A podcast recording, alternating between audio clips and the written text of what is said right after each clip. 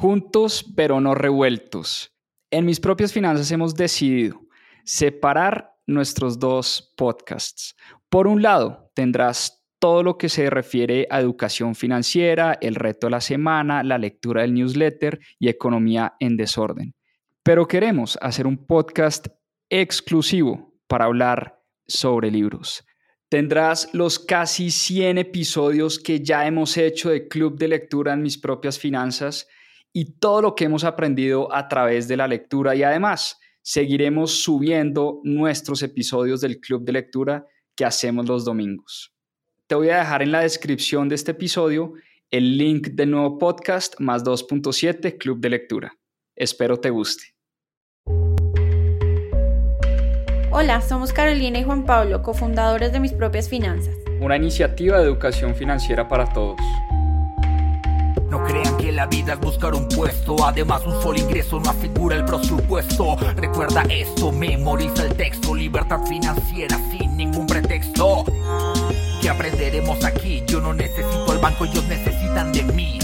Mis propias finanzas es así, educación financiera y buena vida para ti.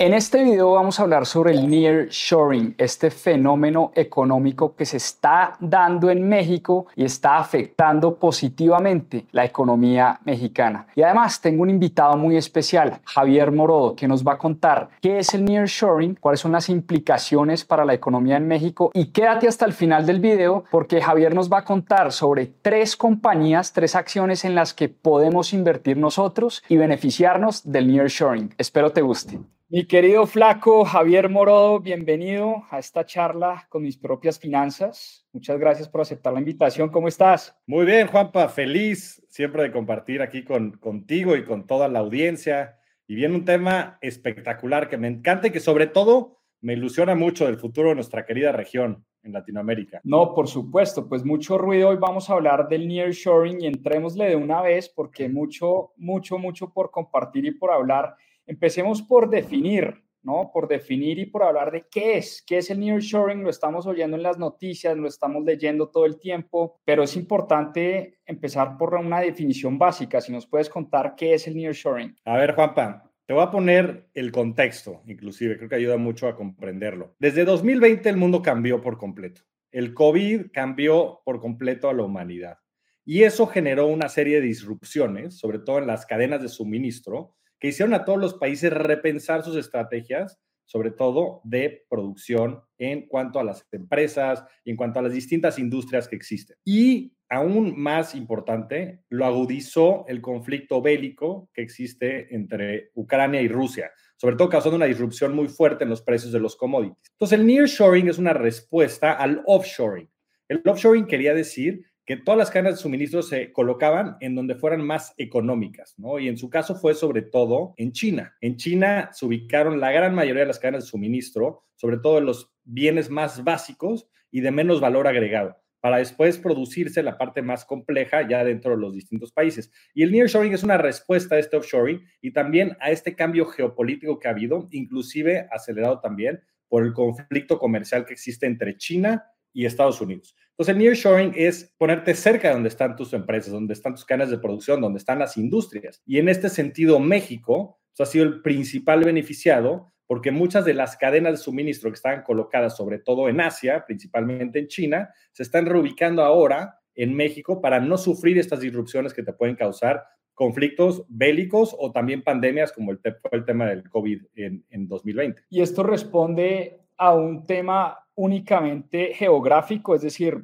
solo porque México está, es vecino de la economía número uno del mundo, en este caso Estados Unidos, o por algún tema particular de la industria mexicana? Pues mira, responde a los dos. Sin duda la proximidad ayuda porque los costos de traslado son menores, pero también toda la parte del Tratado de Libre Comercio, este, ahora el TLC, CAN, que hay en México, entre México, Estados Unidos y Canadá, es un tema que ha sido sin duda muy importante por todas esas ventajas comerciales que existen desde el diseño mismo de estos tratados y también por los costos y por la industria y por la infraestructura que ya tienen estos países. En México ya existe, por ejemplo, pues muchas este, infraestructura instalada para poder trasladar esto. También una industria muy importante, por ejemplo, en temas automotrices, entre otros muchos, que sin duda ayudan a que se puedan instalar muchas cadenas productivas que tienen esas mismas naturalezas. Entonces, en ese sentido, también involucra mucho el contexto de, México particularmente. Y otro dato súper importante es el costo de la producción misma, ¿no? El costo de la mano de obra.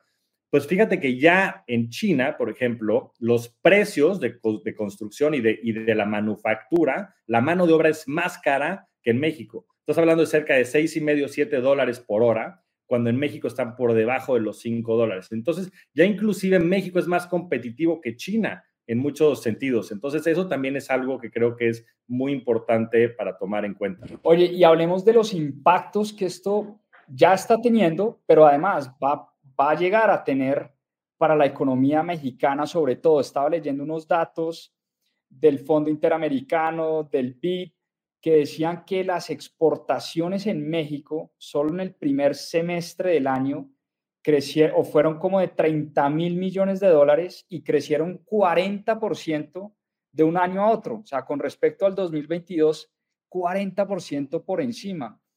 Cuéntanos un poco pues, del impacto que esto está teniendo en la economía mexicana.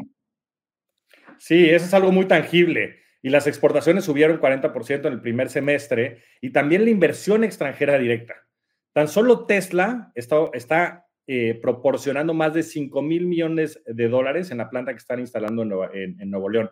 Y otros muchos que, están viniendo a México están también aportando, pues no nada más temas de exportación, sino ya inversión extranjera directa, inversión que se va a realizar y que va a generar pues también una derrama económica muy importante en todas estas regiones, ¿no? Que como manera subsecuente después tendrán pues efectos también en el mejoramiento del bienestar de la sociedad y este círculo virtuoso, ¿no? En el cual, pues también la gente al tener mejores empleos, mejores pagados, pues van a tener también más dinero disponible para después también consumir en la misma economía. Entonces, estos ciclos son ciclos seculares que duran este, décadas o más y que ayudan a mejorar pues, el entorno general de las economías, ¿no? Y a, cambiarlas por completo. Entonces, un tema que, que entusiasma muchísimo. Y por otro lado, el impacto total, si tú consideraras todas las potenciales sustituciones de las cadenas de suministro que vienen de China y que pudiera capturar México, podrían aumentar en más de dos puntos porcentuales por año el Producto Interno Bruto de México. Estás hablando que el Producto Interno Bruto de México está en cerca de 1.3 trillón de dólares y esto podría representar en, el, en los próximos 6, 7 años casi 300 billón. 300 billón adicionales por toda esta sustitución de exportaciones dentro de la cadena de suministro y esto aumentar el PIB en los próximos 6, 7 años dos, de 2 a 3 puntos porcentuales por año. Entonces, si esto se llegara a materializar nada más por el puro efecto de sustitución de las cadenas de suministro de China a México, esto podría potencializar el PIB de manera muy, muy importante y ahora sí finalmente realizar el famosísimo Mexico Moment. Excelente, pues qué buenas noticias para México. Ahora quería preguntarte si esto tiene algo que ver con el superpeso, es decir, la apreciación eh, del valor del peso mexicano frente al dólar de Estados Unidos. ¿Crees que en algo ha tenido que ver este efecto del nearshoring o, o no tiene nada que ver? Sin duda, sin duda ha tenido muchísimo que ver. Por supuesto, el peso, como cualquier otra divisa, es simplemente oferta y demanda, qué tanto se están transaccionando pesos, cuál es el apetito por los pesos. Y en ese sentido, lo has mencionado tú ya en un par de espacios, pues creo que hay tres variables, ¿no? La primera es el nearshoring y todo lo que ha traído inversión extranjera directa, lo que han subido las exportaciones y otra serie de factores. El segundo, lo has, lo has mencionado mucho, las remesas que también están en máximos históricos, que es un tema fundamental. Y, y tercero, el tema del tipo de cambio, ¿no? El tipo de cambio que en México está en cerca de 11.25, 11.50 contra el 5,5 de Estados Unidos. Y además Banco de México comenzó a subir tasas antes que la Fed en Estados Unidos. Entonces, eso sin duda ha aportado al, tipo de cambio. Pero específicamente el tema del nearshoring me parece que es el que más ha contribuido a esto porque también ha tornado mucha la, la, mirada hacia México, ¿no? Y yo creo que muchos de los grandes capitales también ya están llegando acá porque no nada más es lo que venga de sustitución de exportaciones desde China, sino todas las oportunidades que se vayan a generar a partir de eso. Porque nada más supongamos esto, Juanpa. Por ejemplo, en el norte del país, en Monterrey. En Monterrey está llegando la planta de Tesla y están llegando otras plantas grandes, ¿no? Con esto van a venir también pues nuevos empleos, ¿no? Que se van a tener que atender dentro de la ciudad y esta demanda que se va a generar y que seguramente también te traerán consigo a otras personas que vengan de otros lugares del mundo y que requieran otros tipos de, de servicios. Y por ejemplo, en Monterrey hay un desabasto muy importante de agua, ¿no? De agua y de electricidad. Entonces, aquí vienen las siguientes preguntas. ¿Cómo se va a atender ese desabasto? ¿Y cuáles van a ser las siguientes empresas y que van a desarrollar la infraestructura para que esto sea viable o, que van a desarrollar la innovación para que esto sea viable? Y también temas, por ejemplo, de electricidad y energía. Entonces, no nada más es el efecto de las sustituciones, sino si nos vamos a la segunda derivada o al efecto que esto va a producir, son las siguientes industrias que van a empezar a hacer esto, ¿no? Y después, ¿quiénes van a financiar estas nuevas empresas que están gestionando, ¿no? Y cuáles van a ser estos nuevos emprendedores que se van a desarrollar en la región. Entonces, esto va a tener consigo, consigo una bola de nieve que va a ser imparable y que este, ojalá sea el momento de la verdad para México y que pueda esto detonar un crecimiento exponencial sostenido. Oye, Flaco, y tal vez la pregunta importante es, porque seguramente muchos compatriotas o incluso yo también me estoy preguntando, ¿cómo aprovechar este momento mexicano, este Mexican Moment? ¿Cómo favorecernos, si se quiere, ya a título personal en nuestras inversiones? ¿Cómo podemos nosotros, ok, yo no soy Tesla y yo no vivo en Nuevo León, pero ¿cómo puedo yo beneficiarme de todo esto que está pasando en México? ¿Alguna recomendación puntual?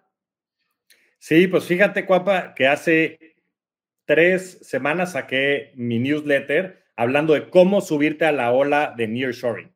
Y en ese newsletter platicaba de tres acciones en la Bolsa Mexicana de Valores que se pueden ver beneficiadas de este tema de nearshoring. Sobre todo, yo me apoyo mucho en el equipo de GBM. Como sabes, trabajé ahí por casi 11 años y conozco muy bien al director de análisis. Y yo insistentemente le pregunto, cómo podemos jugar este play, cómo podemos subirnos esta ola.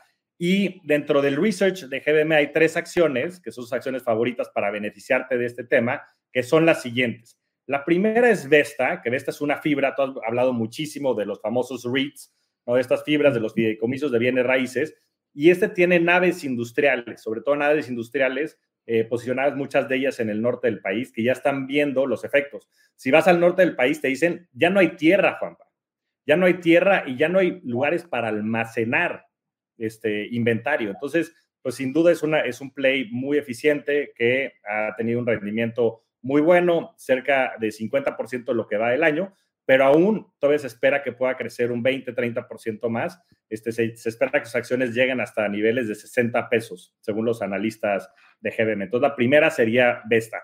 La segunda es Grupo México Transportes. Grupo México Transportes es el brazo de transportes del conglomerado Grupo México, este, muy famoso por tener minas, una de las empresas y de los empresarios más importantes del país. Y Grupo México Transportes sobre todo tiene concesiones de ferrocarriles en todo, en todo el país.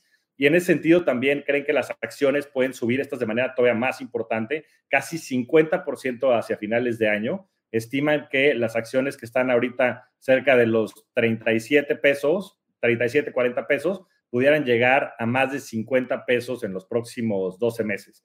De el, el, Evita, por ejemplo, y, los ingresos y la rentabilidad de la empresa ha aumentado en el último año más de 25%.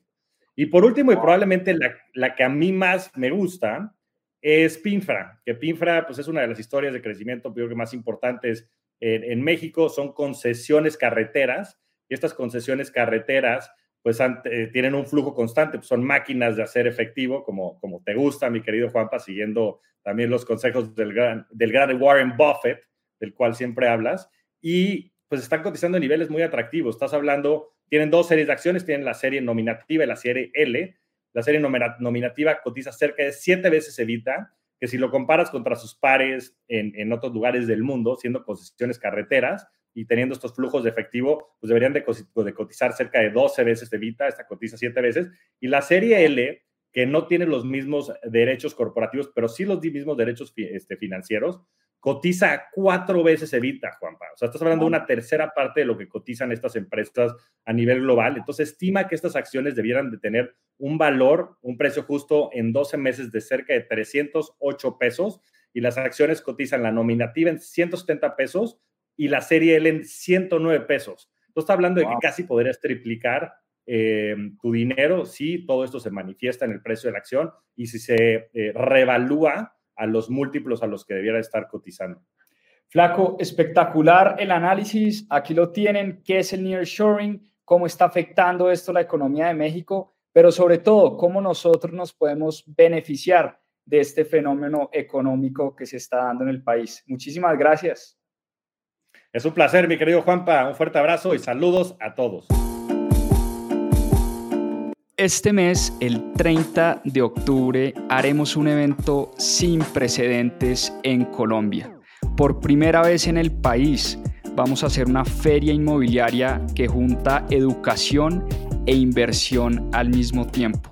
Haremos un evento educativo donde aprenderás a invertir en el sector de bienes raíces como lo hacen los grandes expertos del planeta, pero además tendremos a más de 15 aliados de manera presencial para que puedas empezar a invertir en el sector de bienes raíces.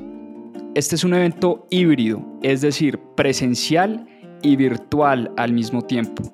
Si estás en Bogotá, todavía tenemos boletas para que asistas de manera presencial.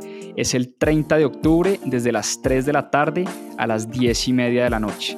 Y si no puedes asistir de manera presencial, también tenemos boletas para las personas que quieran sumarse y aprender de este sector fascinante. Te dejaremos toda la información sobre el evento en la descripción de este capítulo.